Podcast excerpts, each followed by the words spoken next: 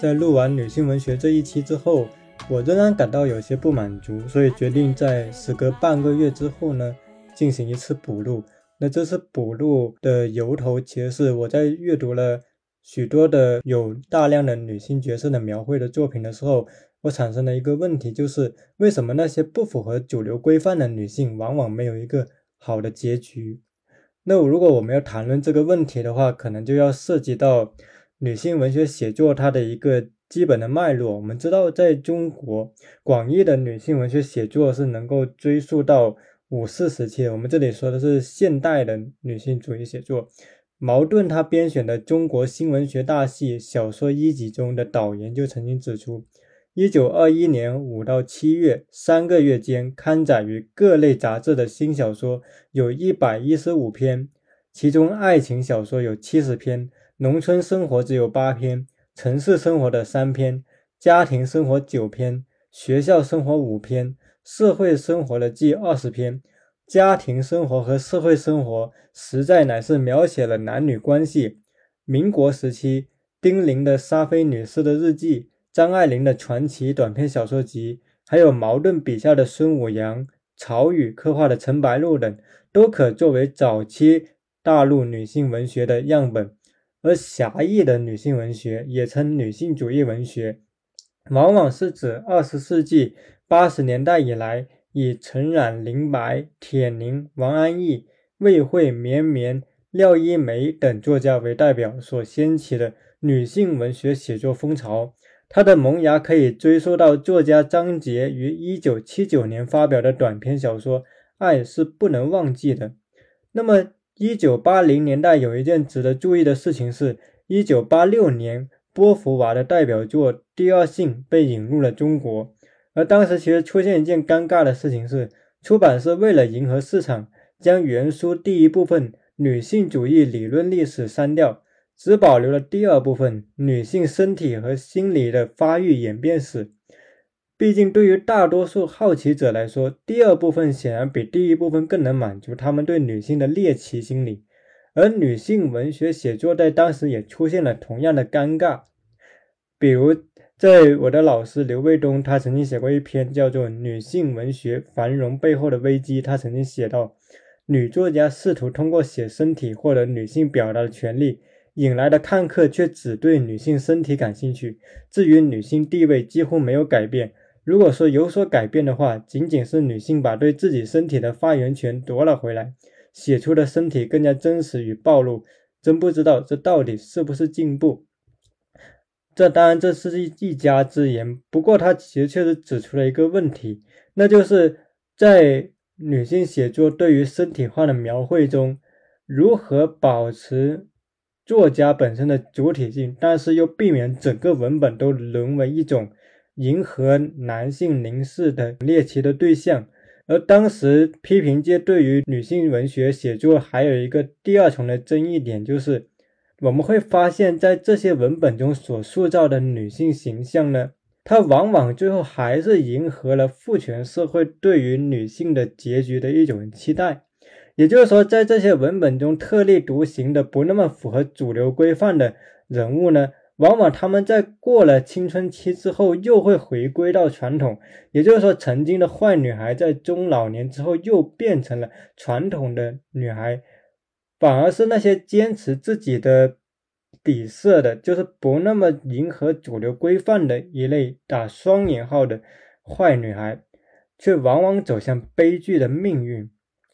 我们这里说的坏女孩之所以打成双引号，是因为显然不是说她们本身的。道德多么败坏，而是说，相比起十七年文学所塑造的那一类所谓的勤劳踏实、善于忍耐、顾全家庭等这种传统的女性形象，那么八十年代以来书写的一些张扬欲望、张扬个性、不再以家庭和婚姻作为生活的核心的女性，显然具备了一种新的潜质。那么，比如说像林白、陈冉、魏慧，他们当时塑造的女性形象，就是某种意义上在与传统的女性形象形成一种对抗，比如说像诗人生活中的倪幼幼，他是一个残缺的时代里的残缺的人，他长了一张敏感而偏执的脸孔，而私人生活里面其实充满了对于女性自己对于自己肉体跟亲密关系之间非常私人的一个体验，而更加露骨的就是魏慧的《上海宝贝》。《上海宝贝》中，妮可流连于假面舞会。高级休闲交际会所、酒吧、歌厅，肆意宣泄自己的欲望。在小说中一出场，他就说：“每天早晨睁开眼睛，我就想能做点什么惹人注目的了不起的事，想象自己有朝一日如绚烂的烟花噼里啪啦升起在城市上空，几乎成了我的一种生活理想，一种值得活下去的理由。”而一个人的战争中的我，主人公我，童年就已经喜欢镜子。喜欢看隐秘的地方，单独的洗澡间冲凉，长久的看自己，并且抚摸，甚至他认为看人生孩子是一件很刺激的事情。我们就会发现这些观点在十七年时期可能会被认为是大逆不道，但是在九十年代其实已经很风靡。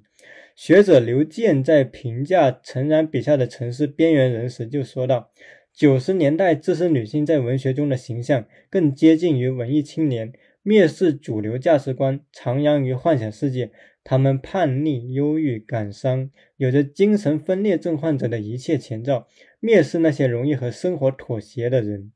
我们需要在这里指出的是。打双引号的坏女孩跟坏女人的区别，不是以成年与否为标准。如果我们硬要有一个划分界限，我们不妨以结婚与否作为区别。梅艳芳的歌迷如果看到坏女孩的称法，他们也许会联想到那首同名歌曲，歌词中有一句话叫“没有办法做乖乖，我暗骂我这晚变得太坏”。有趣的是，如果我们翻阅八十年代中期那些女性文学文本，所刻画的新女性时，我们会发现，她们变得太坏，往往是在婚姻之前，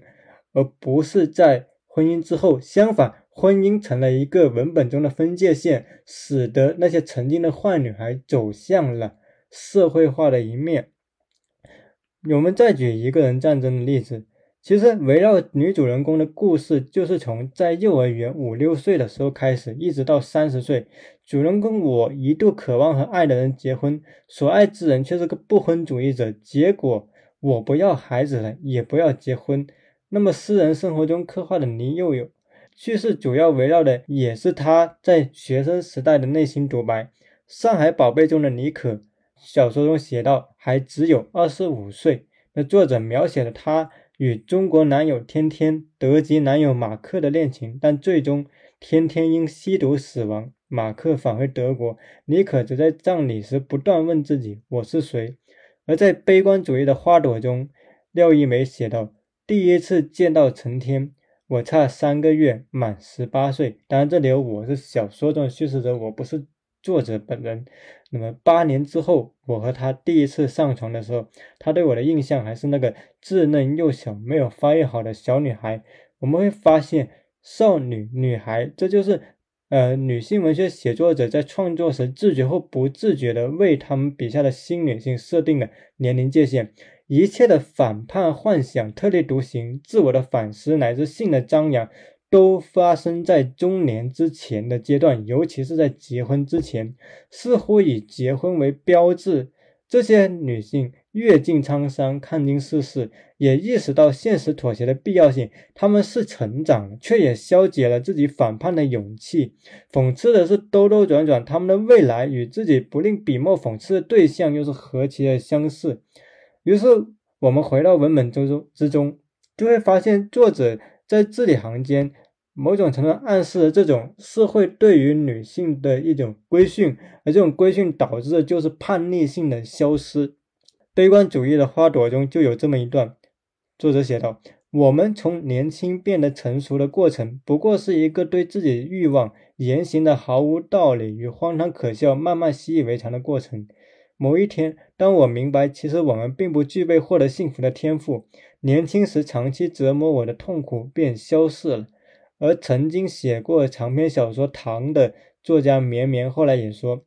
八年以后的现在，我依然生活在上海，爱情依然在别处，而我依然爱着那些赤诚的、才华横溢的朋友。我有了一个无比伦比的女儿，并且成为一个佛教徒。同时，我们如果回到那些文本的结尾，无论是作者的叙述语言，还是那些承载着新女性们强烈欲望的对象，他们最终却往往走向着灰色、怀疑，甚至抹杀与否定。比如《唐》的最后一章，作家绵绵写道：“无论我怎么努力，我都不可能变成那把酸性的吉他；无论我怎么努力更正错误，天空都不会还给我那把我带上天空的嗓音。我失败了，所以我只有写作。”而在上海宝贝的结尾里，马克离去，天天死了，主人公怀疑自己的身份。悲观主义的花朵成天最终也死了。主人公我恍然大悟，成天那个从未露面的女友是谁？竟然是比自己还要小五岁的女孩沈雪。在私人生活的最后一章的名字也值得玩味。他说：“孤独的人是无耻的。”那我们阅读那篇小说会发现，最孤独的人恰恰就是敏感而偏执，对自己的身体有强烈好奇的李幼友。而在一个人的战争之中呢？叙述者我打掉了孩子，放弃了结婚，最终换来了什么呢？换来了男子他远去了。我想我此生再也不要爱情了，我将不再爱男人，直到我死。我们会发现这些结尾都弥漫着很悲观的色彩。我们这里不妨想一下，尽管我们认可在现实生活中，许多女性确实因为社会的压力，在婚姻后。或者说，我们到中年后，往往会走向一个更加靠近主流意识形态的这种生活范式。可是，如果我们不仅仅是把文学文本作为一种现实的机械性的模仿，而是传递了某种作者的信念，我们就不禁要打一个问号：倘若我们说叙述者认可女性在冲破传统的生活方式，再去追求其他生活可能性的时候，并不必然走向悲剧性的结尾。那为什么文本之中往往又一次次的如套路一般的让这种叛逆的、特立独行的、非主流的女性走向悲剧的命运？那这种结局的塑造会否潜移默化间反而又固化了人们的观念？就固化了人们认为自由、特立独行往往走向崩溃这种。既定的印象，而这种印象其实往往更不利于人们去打破他们对于安全感的依赖。所以这里并不是说要苛责，呃，作家们说你不能写悲剧，而是说或许。跳出悲剧和喜剧的二元对立话语，值得给那些非主流色彩的女性设计更加有层次的人生。或者，其实即便我们回到那个现实，我们也会发现，那些追求非正统生活方式的女性，并不总是走向悲剧。其实有很多活得非常精彩。正是因为他们认识到了，其实打破传统的生活方式并没有那么可怕，反而可能拥有更多可能性，所以。这种追求才并不必然是灰色的。有的时候，当人们沉湎于一种想象式的悲观的时候，反而会阻止一些现实的能动性。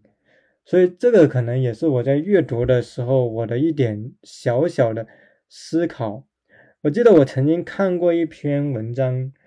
这篇文章的作者他就谈到，他说，现代是一种与古代相对应的概念。现代主要指的是心，更重要的是，它指的是求新意志，基于对传统的彻底批判来进行革新和提高的计划，以及以一种较过去更严格、更有效的方式来满足审美需求的雄心。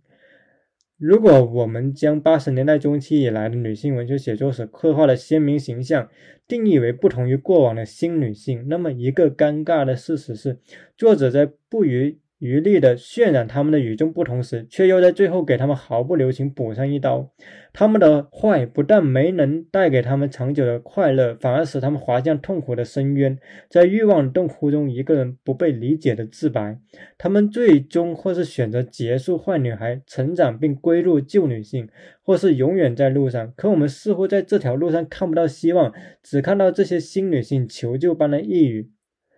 由此我才产生了刚才我的思考，以及如果我们对比其他国家的文，我们会发现，即便我们谈女性文学浪潮，其实已经谈了很多年了，从八十年代到现在，其实间歇性都有，但是似乎在国内的文学一直很缺少，比如说像《我的天才女友》这样的作品，就是深刻的刻画两个女性之间的友谊的。不仅仅是围绕男性，不仅围绕爱情，而是围绕女性之间的关系。又比如说，像是记录大法官金斯伯格那种以女性的政治家或女性的思想家，例如像西蒙娜·威伊的文本，像是这样的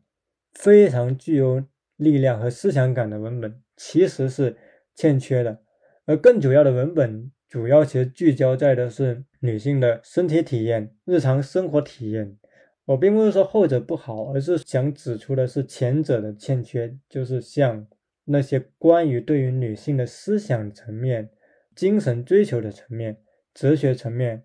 乃至像我的天才女友这种文本，其实我非常期待能够看到，但是现在似乎还是有点少。这个是我在反思的时候，我也想进一步指出的，就是。也许我们没必要那么害怕坏，就打双引号的坏，正如同没必要那么害怕自由。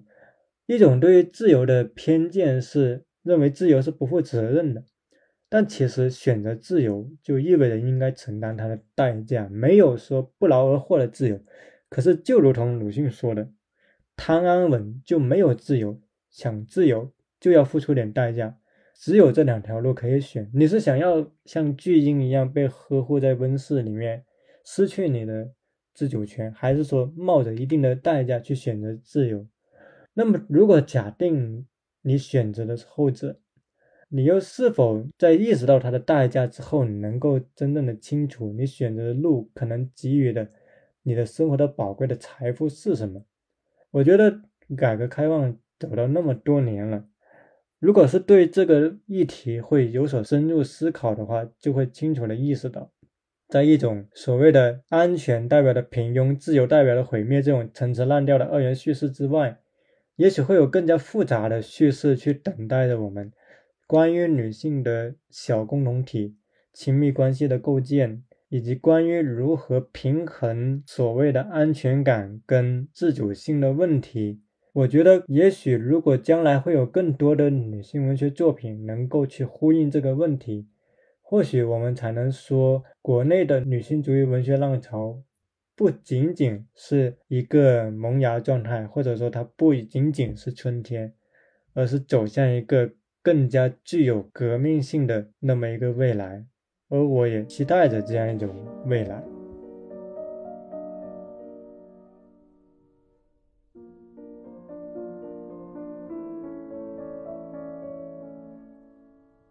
当时的上海宝贝被誉为全染林白和徐小兵的私语式的女性经验书写后的又一个文化转向。国内很多的哪怕是持女性主义立场的学者，都认为这部小说当中那些毫不避讳的情欲的描写，会让女性写作沦为一种猎奇的产物，是以性别自觉之名去迎合消费文化。为什么七十年代末八十年代初会有我们说新中国以来的？第一波女性主义文学热，很大意义上，它是在重塑女性对于语言、生活、身体的认知，而不再是附庸在政治意识形态或者男性作家叙事的框架之中。Hello，大家好，欢迎收听新一期的席地而坐，我是夏周，我是钟晨。今天我们依旧在隔离，然后我们想跟大家聊一下八九十年代的女性文学和它的转向。因为时长和我们个人水平的原因，这一期节目当然也无法涵盖所有的女作家的创作。我们只是根据各自的阅读经验来做一些见解。节目的最后，我们也会列出各自阅读的书目。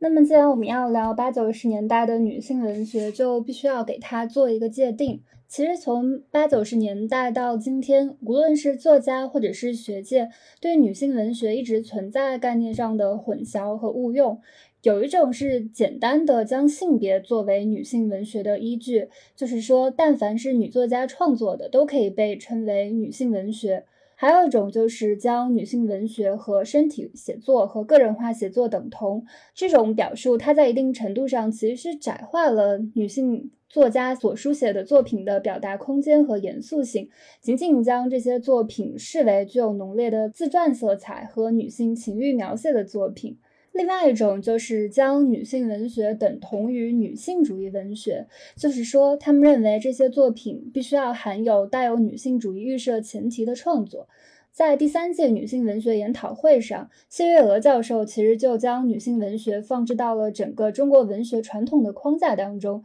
赋予了女性文学反父权制的定位，并试图构建女性文学的传统。他强调说，女性文学是有性别的文学，并把女性意识具体表述为女性主体意识。所以在谢月娥教授的想法当中，女性文学其实是新女性与新文学的统一。那么，我们今天在节目当中跟大家讲的女性文学，它就是由女作家创作的，呈现女性经验与心理，体现女性生存境况的地位和作品。实际上，我们今天回顾八九十年代女性文学，可能九十年代会更突出一些，因为当人们说起那一个时间，他们会想起林白、陈冉、王安忆、魏慧等人的作品，并且以一九九五年世界妇女大会召开的前后，中国的女性文学研究达到一个高点。但是呢，如果我们向前梳理七八十年代的女性文学景象是怎样的？当时的作女作家又在创作怎样的作品？其实关于这一阶段的研究，相比起九十年代，尤其是一九九五年之后，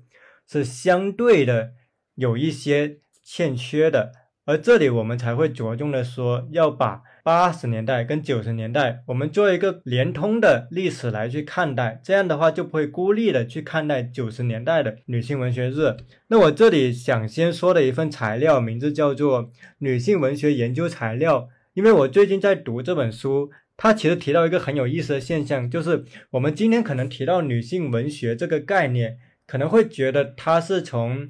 九十年代才在内地兴盛的，但其实不是这样。早在八十年代初的时候，这个概念呢就已经引起了讨论。而且我注意到一个有意思的现象，就是有时候我们可能会粗暴的把七十年代乃至之前的一段共和国的历史认为是一个女权意识还没有兴盛的历史，但其实不是这样。因为当时的作家是怎么觉得呢？当我引用一段话，他们说，七十年代的中国历史上。妇女的地位曾突然变得至高无上，大批女钻井队员、女消防队员、女矿工应运而生。出现在文学作品中的她们，都是些浓眉大眼、气势汹汹、只谈革命不谈爱情、不爱红装爱武装的男性化的人。这样的形象被当成妇女解放的标志，实际上却是一次更大的倒退。那这句话可能也是有点偏颇的，但是。其实，我们结合当时的政治历史，我们会知道，在新中国建立之后，曾经有一段张扬妇女浪潮、主张男女平权的一段过程。因为社会主义国家建立就允诺男女平等的，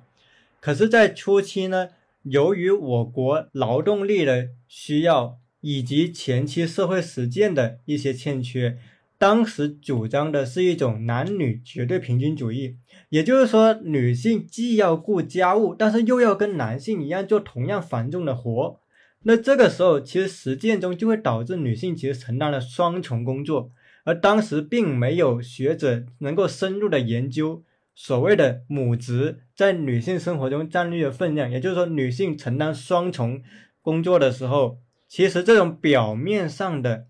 绝对平均主义反而加重了女性的负担。也就是在这种前提下，在八十年代曾经出现了对男女绝对平均主义的一次反思。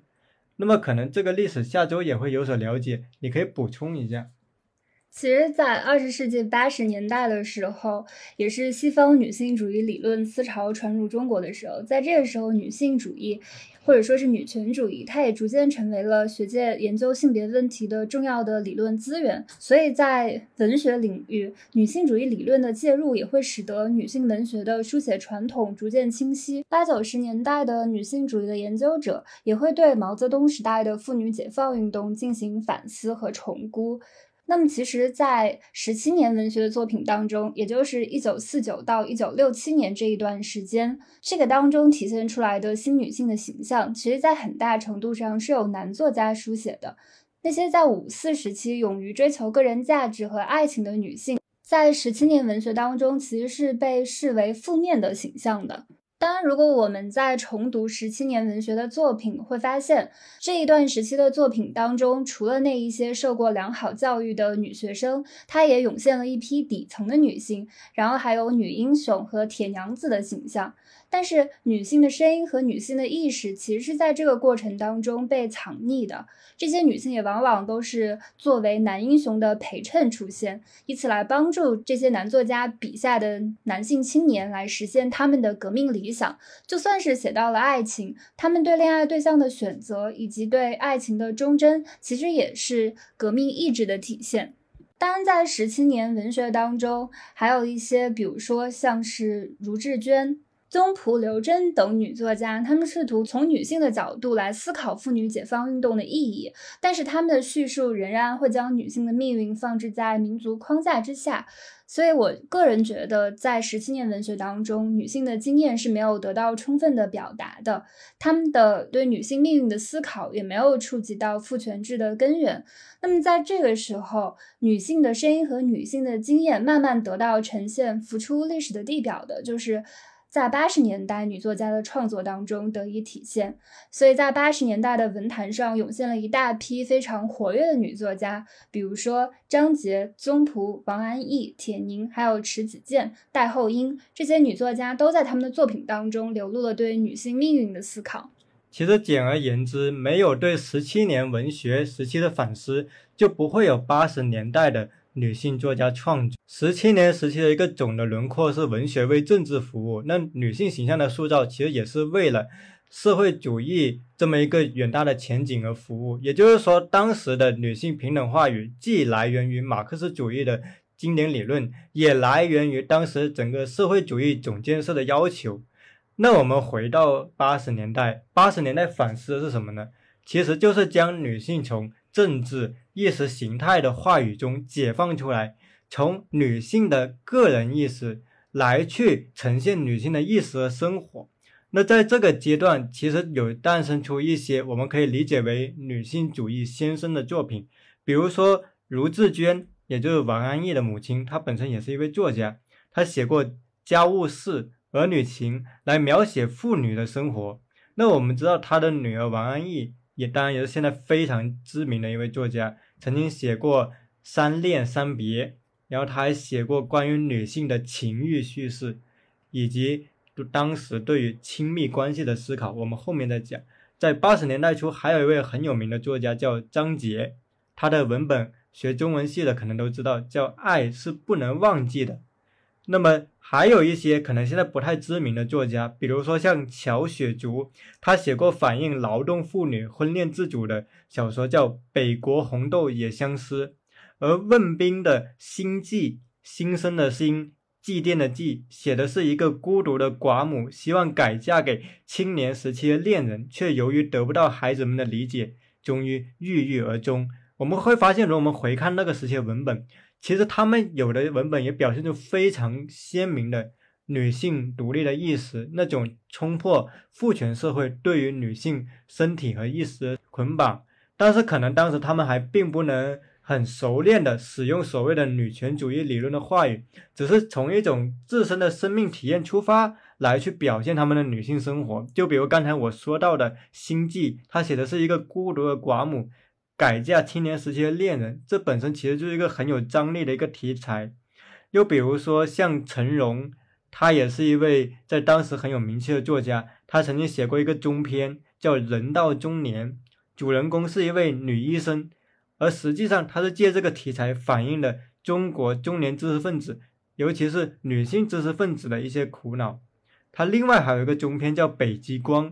写的是一位青年女性她在婚前的烦恼。那这里我想着重点出的一个文本，就是张杰的《爱是不能忘记的》。为什么这个文本在中国文学史上占据了一个地位？因为《爱是不能忘记的》是一部罕见的呈现柏拉图式恋爱的一部文学作品。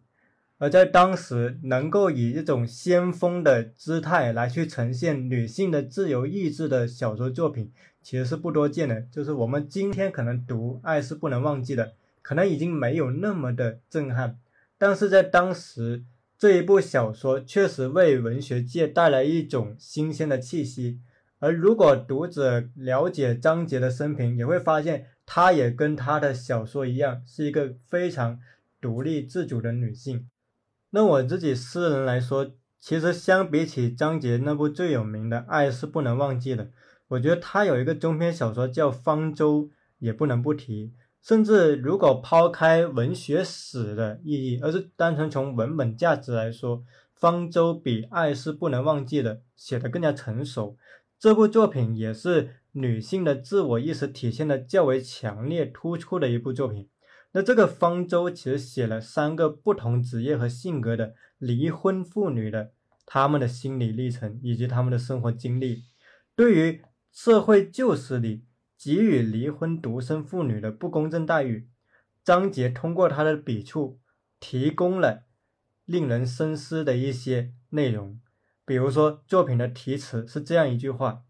你将格外的不幸，因为你是女人。”而张杰在作品的后半部还写了这么一段话，他说：“女人这依旧懦弱的姐妹，要争得妇女的解放。”绝不仅仅是政治地位和经济地位的解放，它要靠妇女的自强不息，靠对自身存在价值的自信和实现。那其实我们今天回看张杰的文本，其实有非常强的抒情性跟议论性，他某种意义上是把小说作为他思想传递的工具。那在当时，这样一种文本，其实是给很多童年是沉浸在十七年文学的读者。一种强烈的精神体验的。我想就你刚才说的张杰的爱是不能忘记的，再做一个补充。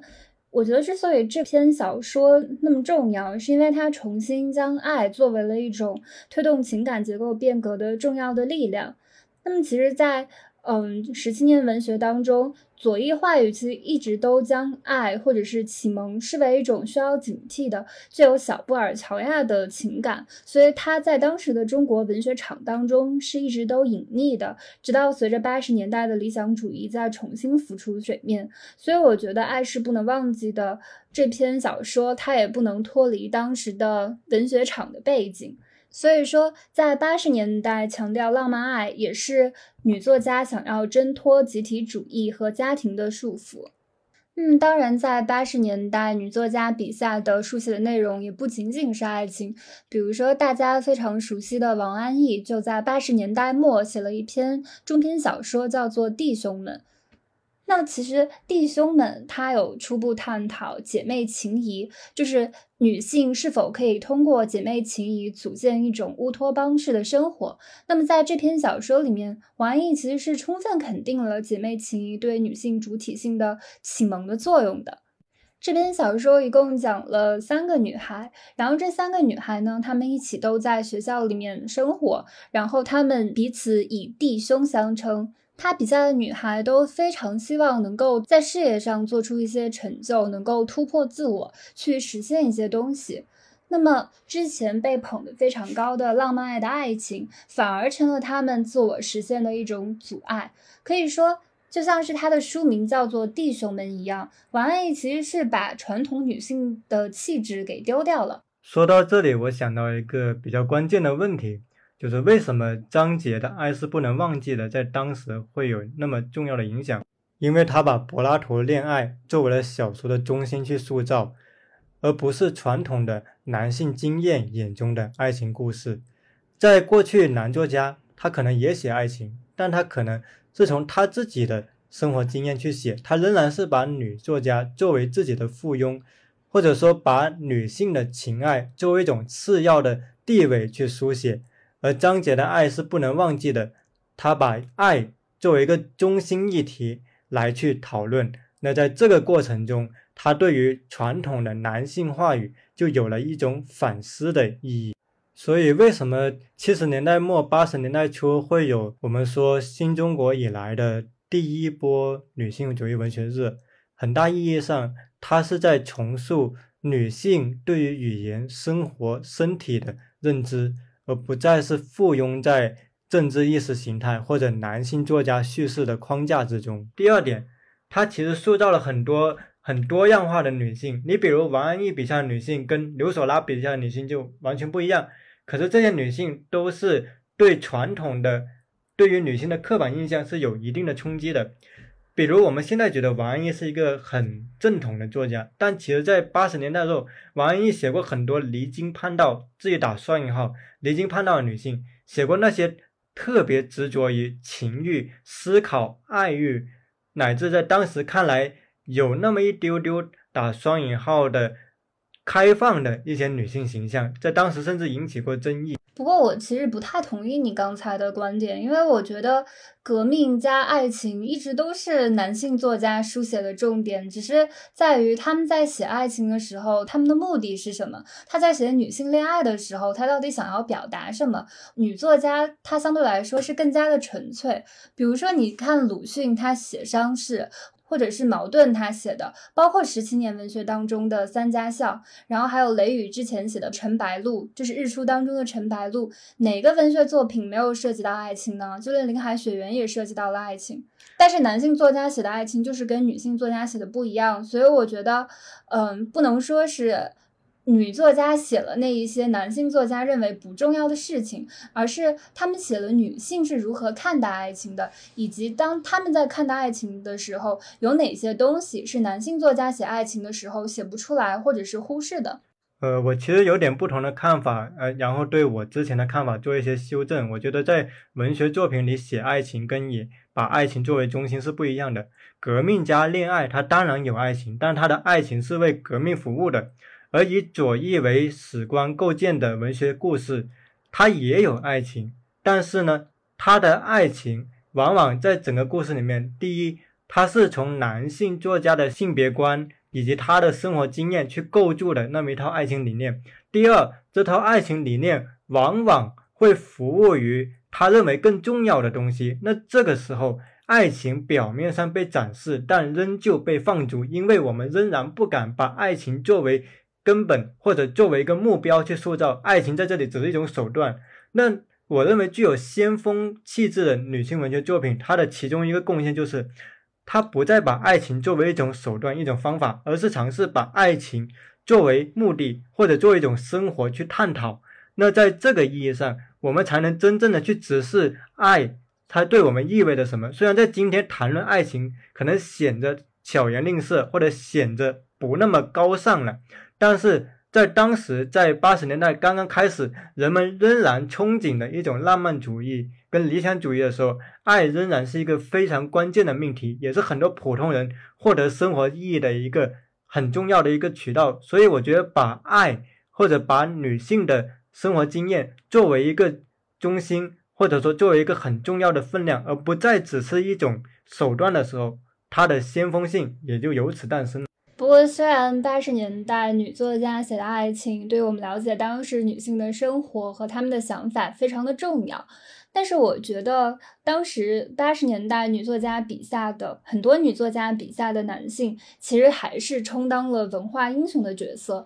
他们也总是希望这样的男性角色能够给予女性一种获救的希望。所以，我觉得回看八十年代的大多数女作家的作品，总还是会呈现出一种浓厚的乌托邦的意味。他们还是会将爱情作为一种自我实现的方式。所以说，戴锦华教授会将八十年代的女性写作称为花木兰式境遇的写作，因为在他看来，这些女作家虽然流露出了性别意识，还有体现出了对女性生存状态的思索，但是并没有体现真正的性别自觉。我们刚才说了很多理论，在这里其实我想说一个故事，是在王安忆跟陈思诚对谈的时候，他曾经讲过。作家叶欣告诉过他一件真人真事，那就是叶欣他在贵州插队的时候，有一个女孩子在知青回城时，唯独她还留在那儿。后来村里有一个又丑又穷的无赖打他的主意，那个无赖就对女孩子说：“你应该结婚，不然就要灾难临头了。不信，你将一支电灯泡放在哪个地方，如果三天内打碎了，那就是真的。”那个女孩她真这样做了。到了第三天，一不小心果然把电灯泡打碎了，他就哭着去找那无赖。无赖说：“你再去把一件东西放好，如果三天内又打碎了，你就必须嫁给我，不然你就大难临头了。”他就又去把一个灯泡藏在箱子里，心想：这下不会再打碎了吧？一天两天过去了，第三天恰好是好天气，他忽然想去晒晒箱子，结果真的又把灯泡跌碎了。他真信了，就嫁给了那无赖。后来叶星去看他时，他一句话也不说，抱着孩子坐在门槛上，他就是哭，一个劲的哭。你看，人到这种时候，什么都会相信。一张扑克牌都能决定一个人的终身命运。我为什么讲述这个故事呢？因为长久以来，女性的历史就是一部忍耐的历史，一部受制于人的历史。而在八十年代，我觉得女作家真正有革命性的意义在于，他们在突破一种忍耐型的叙事，他们在尝试探讨：如果我不忍了呢？如果我真的把自己作为一个主人翁去书写？而不再是一个一味的忍让，甚至以奉献作为人生意义的人来去看待，会有怎样的后果？但是呢，我必须诚恳地说一句，在阅读八十年代女性文学作品时，我仍感到有一点不足，那就是我们的文学史似乎关于女思想家的塑造太少了。也就是说，在我回顾八十年代乃至九十年代时，关于女性的身体情欲。个人主义乃至于那种女干部的书写其实并不少，但是你会发现，关于女思想家的书写其实很少。这跟在西方我们看到像伍尔夫、像波伏娃的书写，其实就有一种明显的不同，就是在我们中国的女性主义的文学图谱里，对于女性思想家的塑造其实是不足的。在这里，其实我想插一个，就是虽然八十年代的文学作品当中比较少出现一些女思想家的形象。但是这里面并不缺乏一些喜欢阅读浪漫小说的文艺女青年的形象，比如说刘索拉的《你别无选择》当中，梦野的妻子就是一个被刻画成失智的歇斯底里的一个疯女人。然后这种夸张的手法，其实也会消解读者对梦野妻子婚姻悲剧的同情。这个妻子她。会说出一些非常浪漫的话，比如说她想要跟她的丈夫一起流放到边疆，然后想要逃到荒无人烟的地方。当她的老公拒绝了她的想法，想要告诉她她自己要坚持做音乐的时候，她的妻子就以写举报信的报复的方式使梦野退学，让梦野陷入无限的痛苦的当中。就像我们刚才说到，在八十年代，浪漫爱它是可以作为一种非常重要的力量。比如说，在毛时代，要求个人服从集体，小我让位大我；然后五四话语当中，作为青年追求自主独立、脱离家庭掌控的爱情，就会被视为一种蕴含反动的力量。那么八十年代的社会转型，它其实就是为青年的心灵的情感提供了一个空间。但是这样的空间，它还具有一些局限性，因为在他妻子看来，他写举报信，想要跟她的丈夫同归于尽，看起来会让他变成一个堂吉诃德式的英雄。但其实，整个八十年代只是提供了释放革命时期被压抑情感的阀门，但是并没有提出彻底根治的药方。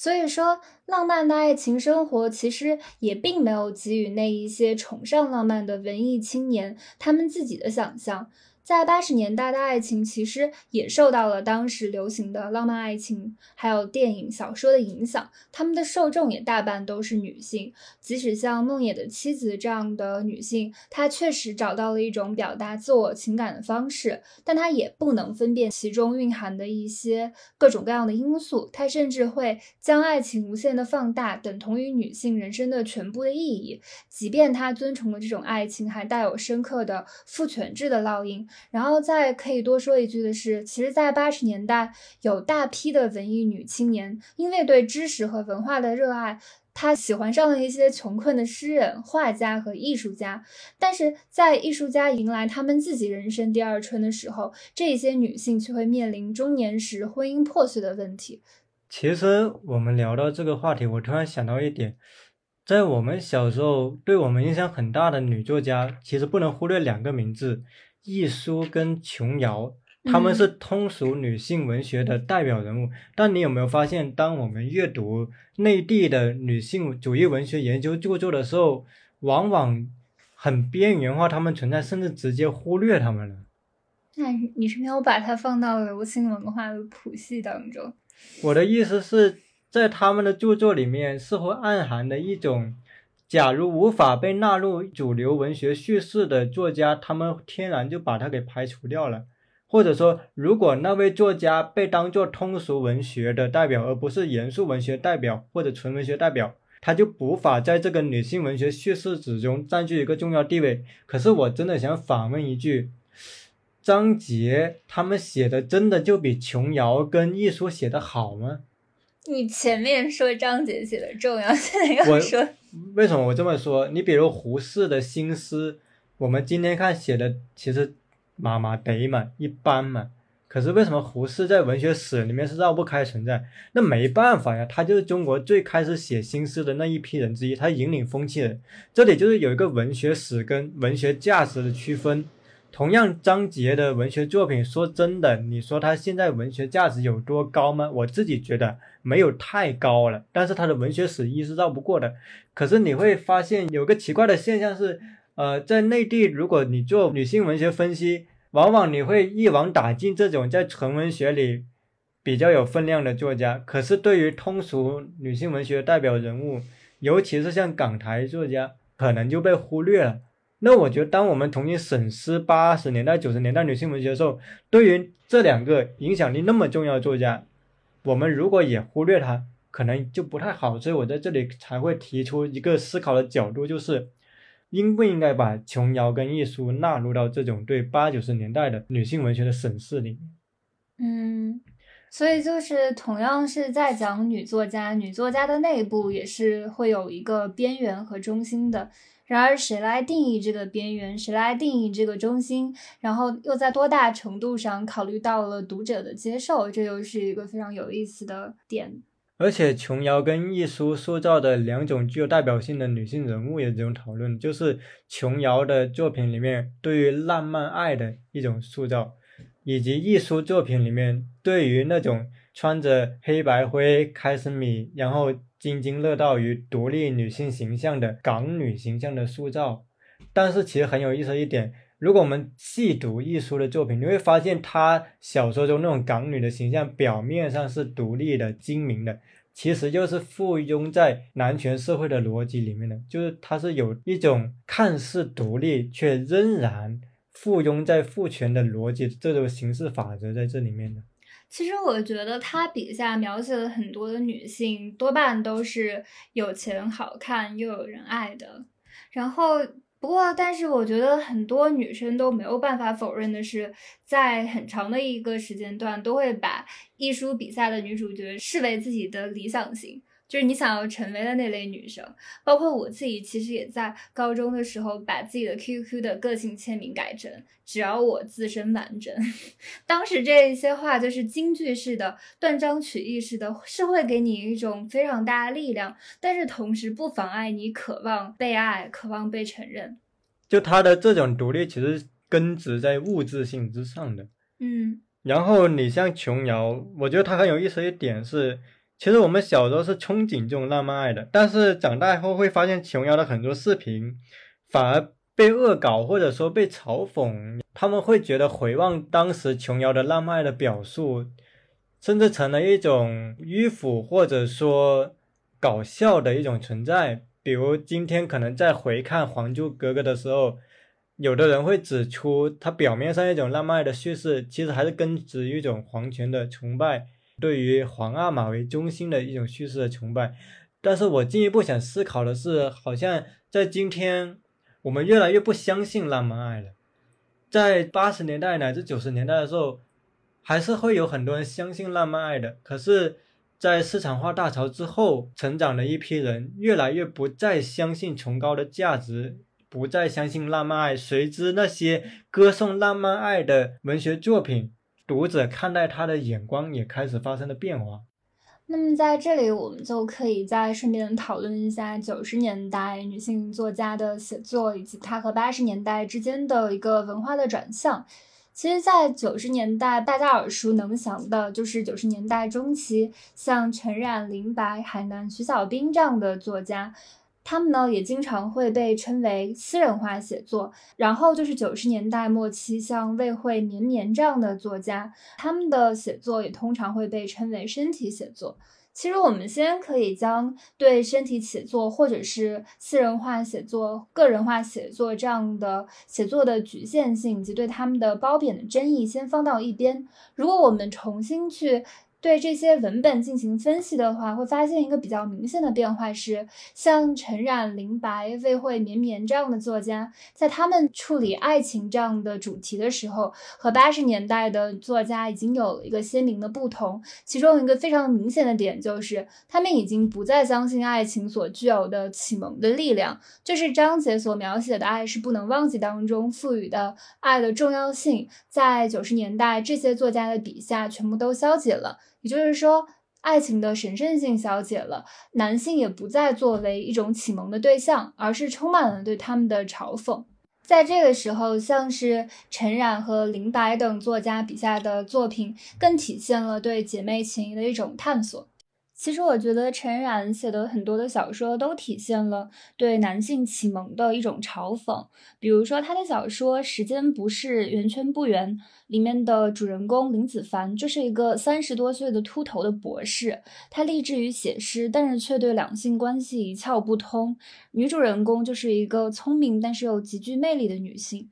这好像是在近几年，大家都会对男性知识分子的巧言令色做出反思嘛。像我朋友之前还发了条豆瓣状态说，这些年他对男的文艺青年的认识就是，如果你光谈波德莱尔，但是却不会做一碗馄饨的话，那这样的恋爱也是不值得谈的。其实我们说到九十年代的女性文学写作，有一个节点是不可忽略的，那就是联合国世界妇女大会在中国的召开。而值得一提的是，在一九九四年，林白的《一个人的战争》一出版就被打上了女性主义的标签。我为什么会把这两个事件放在一起谈？正是因为当时世妇会召开，掀起了一股女性写作讨论的东风，使得林白的《一个人的战争》当时的销量达到了五万册。那么，林白他在有一次跟界面新闻对谈的时候，他也谈到说。如果一个人的战争不是那个时候出，可能就不会那么受关注。我们知道，今天回看林白的写作史，一个人的战争都是很难被忽略的。但其实严格来说，这是从文学史的意义来说，而不完全是文学价值来说。比如我在对比他那本《一个人的战争》，跟我最近收到的他新写的长篇小说《北流》的时候，显然《北流》的写作技巧是更高的。但是因为一个人的战争，他在当时的那个节点，使得他成为一个不可忽略的存在。所以我们在讨论九十年代女性写作的时候，可能也必须区分文学史价值跟文学价值，以及进而去梳理，在那些作品走红的背后，到底是什么因素在推动着它。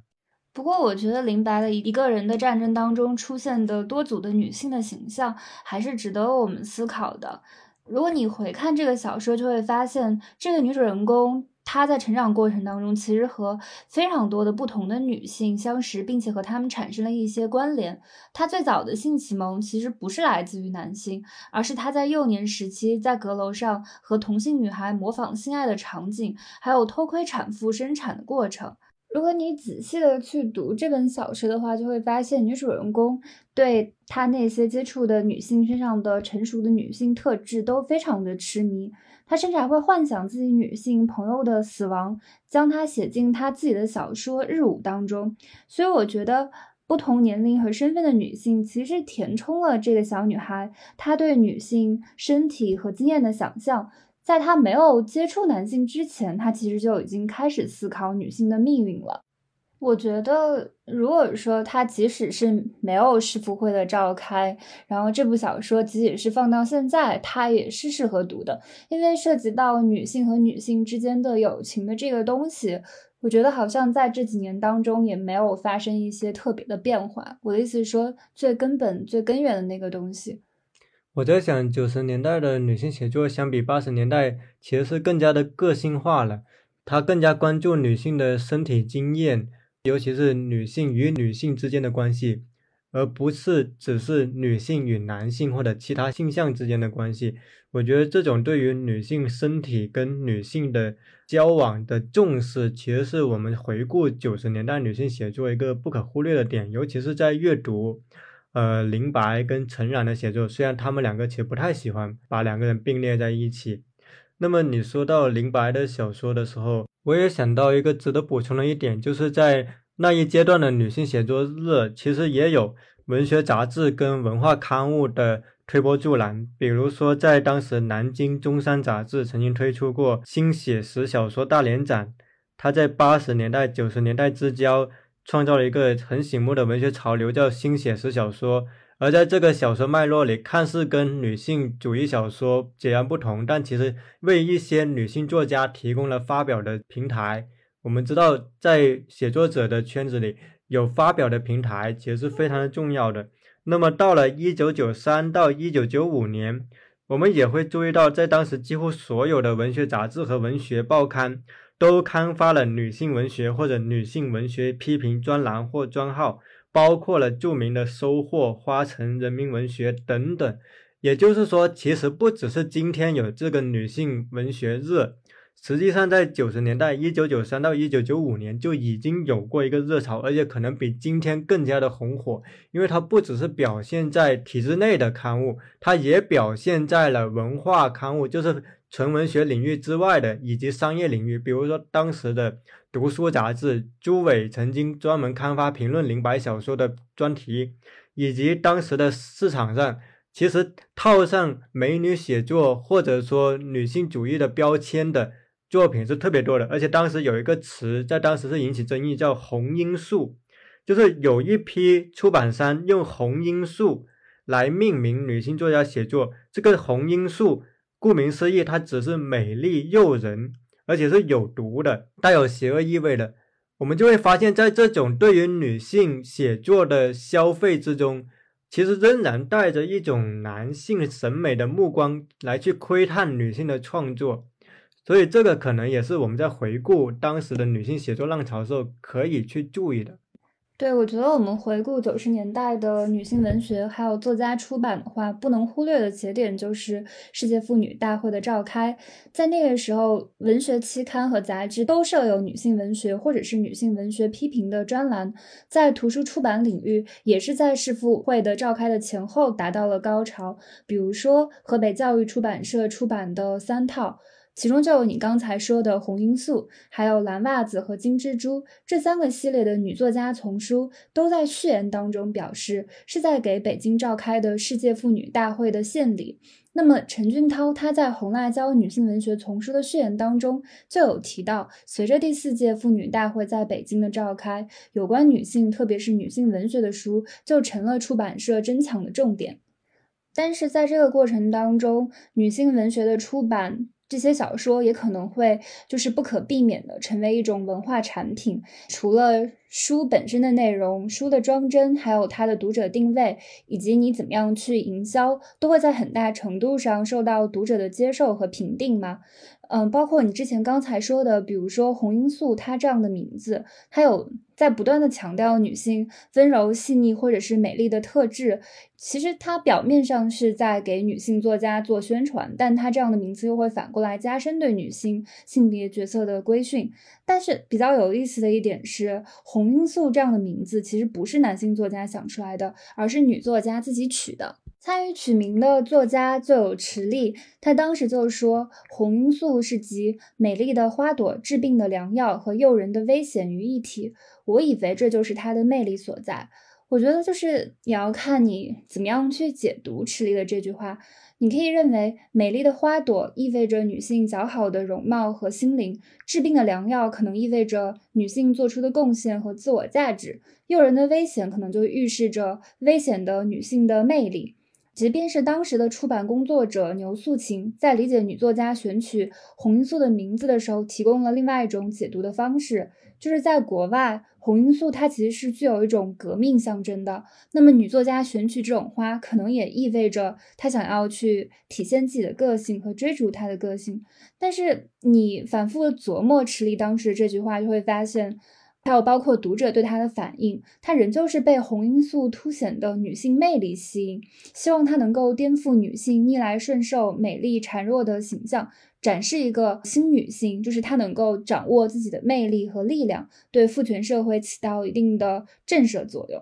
我觉得红罂粟提出来的初衷是好的，但是它在被商业话语利用之后。可能又需要更加复杂的衡量，因为我们回顾当时的畅销的女性文学作品，你会发现身体化以及对于性欲、对于女性的那种赏玩的目光是难以被忽略的，否则不可能会有魏慧的《上海宝贝》如此之畅销。因为我们都知道，在那个阶段，魏慧的《上海宝贝》是女性写作里面销量最好的一部小说，而在当时被谈论的较多的。市场上的女性作品，其实关键词都与身体化写作对于女性性欲的消费有密不可分的关系。所以你就会发现，一个可能初衷非常先锋、非常女性主义的词，它在被市场征用之后，它可能又会有另外的意想不到的效果。那这个可能是我想补充的，而且也是我自己个人的遗憾，就是我们剥离掉那些话术。如果我们回到九十年代的真正的女性文学的作品，我想说，其实最终的完成的成果还是有遗憾的，因为你很难找出一部当时的女性文学的作品是能够称得上经典的分量的。但是，其实如果我觉得要以这个标准来衡量的话，那么八九十年代我们男性作家的写作，其实同样也不能够被称为经典，就是要看你以怎样的标尺去衡量。所以我觉得这是一个整体的遗憾。当然，我可能有点商榷，就是哪一部是经典，哪一部不经典，我们各自保留意见。但我觉得，当我们回顾这个阶段，如果只有褒奖而没有一个批评的话，可能也。并不能称之为一个严肃的回望。那么，从一个批评的角度，呃，我仍然认为九十年代的创作不仅是女性作家创作，也包括男性作家创作，它还是存在一个遗憾。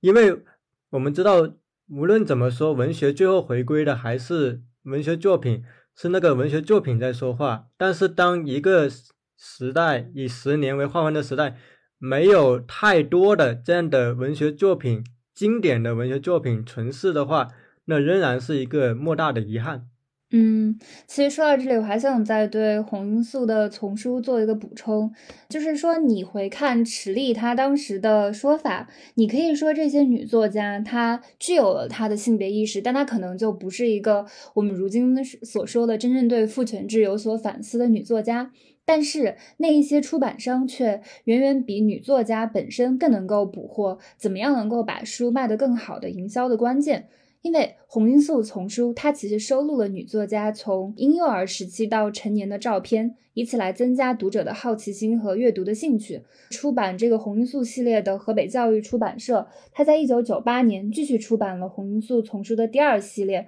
叫做《女作家影记》，当时它限量发行了一千套。并且赠有作家亲笔签名的签署卡。这本书直接收录了大量的女作家的照片，并且配以文字说明，就是说，类似于告诉读者，你可以通过阅读这套书，更加了解女作家对亲情、友情、爱情的看法，从而增加对女作家本人的更深刻的认识。所以你看，就是当这些出版商他采取利用大量的女作家的照片来推广这一些书籍的时候，就会很容易让人们把女作家跟他书中。创作人物联合在一起，你很难判断这些人是真的关心女性的命运，还是只是因为她是一个女作家，我们关注她，所以我们也买她的书。即便这些封面上的女作家可能并不是特别的漂亮，但是读者也可能就是把她们当做受过良好教育的中产女性的形象，引发自己的遐想。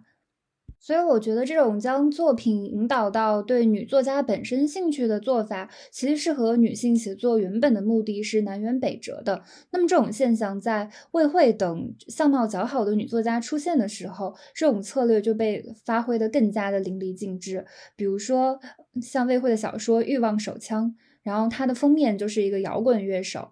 那个书籍的宣传的文案，然后还刻画了一些散发着浓烈的颓丧和情欲气息的都市女性的形象。那魏慧最著名的《上海宝贝》，可以说就是将这种宣传策略发挥到了极致。在这个小说，它有很多的版本嘛，那其中一本是春风文艺出版的《上海宝贝》，它的那个书封。他配的那个文案是一部发生在上海秘密花园里的另类情感小说，一部女性写给女性的身体体验小说，还直接使用了未会半裸的照片。那么还有一些别的版本也突出了这个小说的自传色彩，并把那个涂着红唇，然后还有穿着旗袍的魏慧作为一种都市女郎的形象印在封面上。所以当时其实有些商业策略是把女性作家。变得挂历女郎化了，或者说变得像个爱豆一样去营销。你说到魏慧，我想到两个小段子，当然它是坊间传闻，读者乐呵乐呵也就算了，不用当真。一个段子是关于夏志清的，据说有一次夏志清参加学术会议，他点名了两个作家，一个就是王安忆，一个就是魏慧，这两个看起来特别不搭的人物。在有一天，同时被夏志清挎着走入了会场，就他左手拥着一个魏慧，右手拥着一个王安忆走进了会场。那另一个段子是，有一次作家绵绵，他坐在酒吧里，他一个人，有一个老外就问他说：“你是写《上海宝贝》的吧？”绵绵说：“你在胡说八道了。”然后那个老外说：“你就是写《上海宝贝》的。”绵绵就上去揍了他一顿，那绵绵就说太好笑了，就好好笑，你不觉得吗？很多人会觉得是我是写上海宝贝的，这是因为当时有太多的宣传话语是把绵绵跟魏慧给画在一起来谈论的。我觉得这个可能也是我们今天回顾当时的写作浪潮需要注意的一点，就是虽然在文学史的划分里面经常把几个人并在一起，但真的不代表。他们两个人写的东西真的很像，或者说他们两个的关系特别要好。你比如经常喜欢把林白跟陈冉列在一起，把绵绵跟魏慧列在一起，但其实绵绵的写作风格跟魏慧是非常不同的。我觉得这也是大家可能需要注意的一点。不过当时《上海宝贝》它出版之后，也不仅仅是绵绵不喜欢把自己跟魏慧捆绑在一起，像是陈冉和林白，然后王安忆这些女性作家对《上海宝贝》的态度也是非常排斥的。我觉得在这边就会造成一个非常有意思的现象，就是为何这一些女作家当时会对《上海宝贝》这样的作品这么反感？我私人的感受，第一是树大招风，人如果太红，不可避免会引发。很多的反感意见，你像我注意到这两年陈春成特别红，然后很多作家就会说，其实我觉得陈春成写的也不怎么样。但我当时就反问，那如果陈春成没那么红，会不会影响你对他看法？所以一个人的走红程度其实是会影响别人对他看法。那第二点是，也跟当时的宣传策略有关，太集中于对于魏慧的样貌或者对于那种偷窥癖的迎合。导致人们可能对文学作品相对也会有一些偏见。第三点是实事求是的说，我们今天回看《上海宝贝》的文本质量，其实并不足以作为一部经典，它更多的是作为一个商业事件来存在。不过当时魏慧她其实是频频以美女作家的身份在公众场合亮相，然后她自己对新书进行营销的时候，会表明自己的女性主义的立场。我觉得《上海宝贝》它引发的的国内大部分女性知识分子的强烈的排斥，其实是一个非常有意思的现象。就是你可以去追问，为什么女性知识分子和女作家的内部会产生这样子的分裂，然后他们对女性主义的理解会对女性写作或者是女性文学造成怎么样的影响？其实当时的上海宝贝，它可以被誉为九十年代女性写作在陈冉、林白和徐小斌的私语式的女性经验书写后的又一个文化转向。当时国内很多的哪怕是持女性主义立场的学者，都认为这部小说当中那些毫不避讳的情欲的描写，会让女性写作沦为一种猎奇的产物，是以性别自觉之名去迎合消费文化。但是比较有意思的是，这本小说它在国外获得的评价是截然不同的。国外的学术界会认为它其实是身体写作的延续。嗯，就是我们如何理解《上海宝贝》的论证所展现的女性主义的矛盾立场？你像八十年代在最开始的时候，无论是女性主义批评者还是女作家，其实都是将女性经验和女性的欲望书写当做夺回自身主体性的一种方式的。那我们如何去，就是说谈论到九十年代末期的时候，《上海宝贝》里面的身体写作会引起女性知识分子的排斥？其实像刚才提到的王安忆等在八十年代登上文坛的女作家，对魏慧的《上海宝贝》非常的不满嘛。但是就是之前以写女性情欲和心理文明的丁玲，其实也对王安忆的写作就是表示过自己的担忧。不过我觉得这不仅仅只是不同代际之间女作家她们文学观念的冲突。不同时代的女作家，她们对女性特质和女性生存经验的理解，其实恰好折射了她们所处的历史背景的复杂性，以及她们是如何回答何为女人、何为女性解放的。那相比起八十年代、九十年代的女性写作，它有什么不同呢？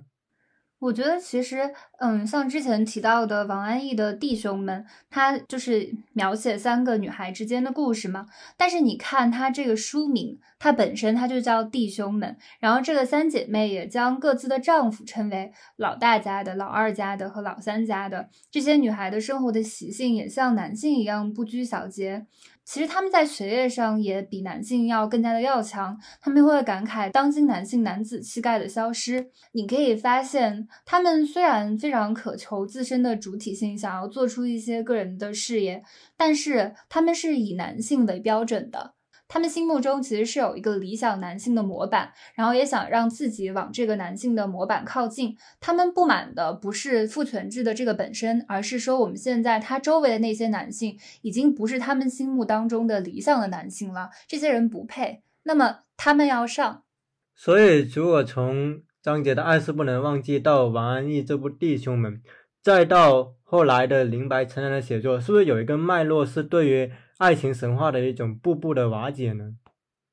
啊，我觉得是的，因为就像刚才我们已经说了很多遍呢，就是爱是不能忘记的，它是将爱作为一种启蒙性力量的嘛。但是你到了那个像是陈冉和林白的小说当中，是可以很明显的看到爱情的神圣性的消解的。比如说，在陈冉的代表作《无处告别》里面，主人公戴二就是一个非常敏感的，没有办法在社会当中找到自己位置的人。他虽然尝试通过爱情来维系自己跟社会的关系，但是他却频频的陷入失望。在这个里面，爱情不仅不能给女性给予拯救，相反，经常将女性推到一个危险的境地。而且，这些男性他也从启蒙者变成了善于搬弄理论、故弄玄虚的人。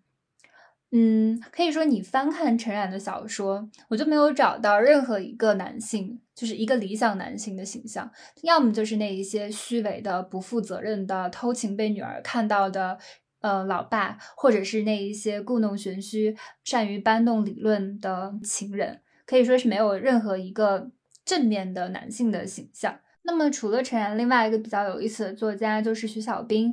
他的作品其实初步探讨了隐藏在异性恋当中的性别压迫和权力的不对等。他小说的主人公非常有意思，他们往往都身份非常的神秘，面容姣好，然后还具有浓厚的异域的风情。他们也总是能够迸发出非常浓烈和真挚的情感，对世俗的陈规予以否定。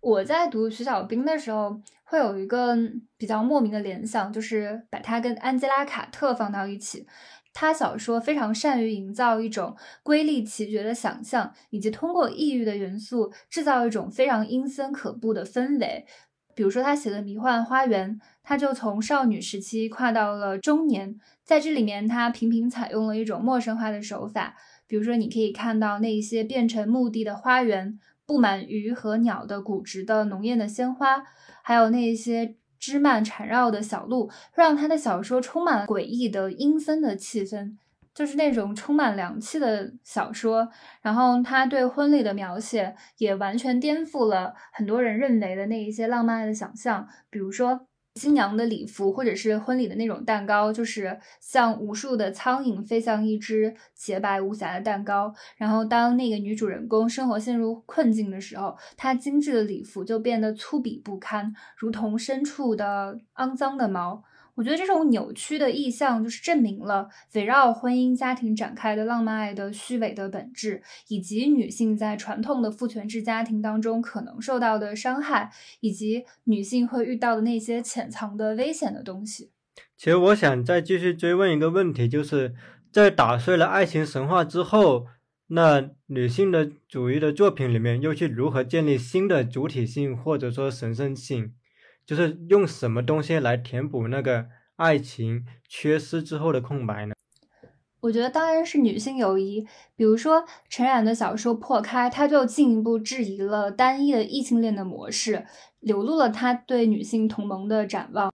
在这部小说里面，女主人公和她的好朋友允南不停的聊天。从他们的聊天当中，我们也可以看出，就是这两个女生，她们都一致的认为自己和自己的姐妹相处要更加的愉快，甚至会质疑那一些以繁衍后代的功利需求。认为假设如果你没有这样的一个需要繁衍子嗣的一个需求的话，没有异性恋婚姻的话，那他们的生活可能就更加的幸福。在这个小说里面，陈冉还设置了一个隐。就是他梦见飞机失事，撞见了自己的死亡。在这个时候，这个主人公他遇见了一个老妇人。这个老妇人跟他说：“我们要齐心协力的对付这个世界，像姐妹一样亲密，像嘴唇与牙齿，头发与梳子。因为只有女人最懂女人，最怜惜女人。所以说，老妇人的忠告其实展现了作者对女性共同体的向往。”而且这个主人公到最后，他也向老妇人承认了自己非常渴望和允男一起生活。他甚至还想要召集更多的志同道合的女性朋友，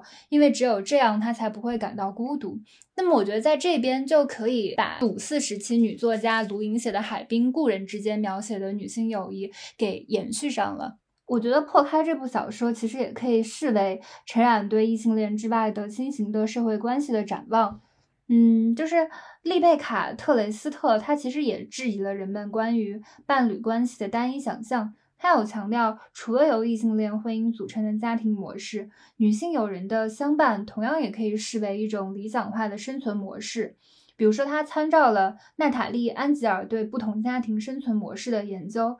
就是他得出了这样的一个结论：非亲缘家庭关系是被人类学认为是拟亲属关系。但是近来的研究其实推翻了这样的区分。他们认为，自我组建的家庭和传统的家庭，它是具有同样的真实性和存在意义的，同样就是可以给人一种归属感。所以，我觉得这样的一种说法，其实是赋予了女性和女性通过友谊组建起来的生活的一种合法性，类似于他们也可以通过这样的组合，让他们寻找到生活的意义，和普通的异性恋组成的三口之家是具有同样。的功能的，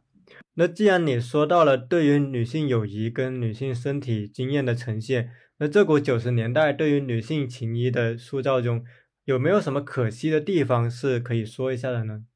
我觉得就是很多描写女性情谊的作品可能会被划为女同性恋的质疑，嗯，就像是陈冉的作品，它其实较少涉及到女性越轨的行为。对于这些，他其实是没有过多描写的。但是陈冉他自己在访谈当中也多次提到，自己收到过很多次来自同性恋群体的来信，这些读者会向他倾诉自己不能够被社会习俗和异性恋文化包容的痛苦。那么我们在这边说到的女同性恋不被社会文化所接纳的痛苦，和通过女性情谊去构建自己的主体性，在女性友谊身上找到一种力量，以此受到鼓舞去。实现自我的价值，它其实是两个不同的面向嘛。但是它在具体的读者接受层面，可能又会产生一些变化。另外就是，嗯，像这样的读者接受，它也会反过来投射到作家身上。作家本身，他可能就是说，在处理这个女性情谊的命题的时候，也会写着写着，自己也变得有一些矛盾。虽然他们有试着去将这个女性情谊。视为一种抵抗父权制的一种工具，但他们自己其实，在内心可能也不太相信这个能成功。比如说之前讲的这个破开，他虽然就是描写到了这个主人公，他见到了老妇人，然后老妇人告诉他姐妹应该团结起来，但到最后这个故事还是一个悲剧，因为老妇人交给他手里的那个手链到最后碎了，就是其实也是可以理解为。这样的一种想象，虽然非常美好、非常理想，但具体实现起来的一种不可能。其实，我们回溯九十年代的女性写作，显然不能只说到她的优点，也应该对她批判性的看待。像下周刚才已经说到了，对于女性的情谊跟生活经验的写作中有哪些缺憾之处？那我这里想稍微补充的是，我觉得在九十年代里面，中国没有出现一部像尤瑟纳苦恋那般的女性的作品。或者像爱丽丝·门罗那样，对于女性的日常生活非常精确的描绘的那种短篇小说集，对我来说是一个比较大的遗憾。因为在我的阅读史里面，有几类的女性写作是很典型的，一种是像弗吉尼亚·伍尔夫那样意识流的书写，第二种是像尤瑟纳尔的《苦恋》《哈德良回忆录》那样，他对外部世界有非常具有想象力的拓展，他通过推想的层面。为一部文学作品赋予了非常瑰丽的、壮阔的一种感觉，一个很深刻的一个心灵体验。那第三种就是像爱丽丝·门罗那样，他工于每一个细节的描绘，通过非常精确的谋篇布局，让你在日常生活中窥探到了人性的一个复杂之处。而可能相对来说，走伍尔夫那一路的小说会多一些，就对于女性的意识流。精神生活的呈现，但是如果我们回溯九十年代，你很难找出一部女性主义作品，当然也包括男性作家的作品，是有像尤瑟纳尔那样的苦恋或者哈德良回忆录那种质感。这对我来说可能是一个比较遗憾的地方。那第二点是我们刚才其实谈到一个，就是当爱情神话慢慢式灰之后，有什么来填补主体性的问题？下周其实给出了一些方案，但我自己仍然感到有一些微微的不满足。它其实伴随着整个九十年代一个宏大命题，因为我们知道九十年代某种程度上是一个瓦解崇高、推崇个性化的年代。可是当崇高慢慢消散之后，当我们不再相信过去理想的价值，又有什么来填补这种价值观的缺位呢？我觉得这仍然是到今天一个未尽的提问，它也有待我们现在继续的去思索。那节目最后，我想问下周。如果让你说你希望看到的中国的女性主义的作品，你希望看到怎样的作品呢？就是我们能够看到中国的那不勒斯的四部曲。那我们的节目到这里就要结束了。如果想留意本期书单的朋友，可以参考小宇宙的文案。如果关注我们的播客，可以在小宇宙、喜马拉雅等平台订阅《席地而坐》，以及在微博等平台搜索主编相关微信公众号。那么，谢谢大家，我们下一期再会。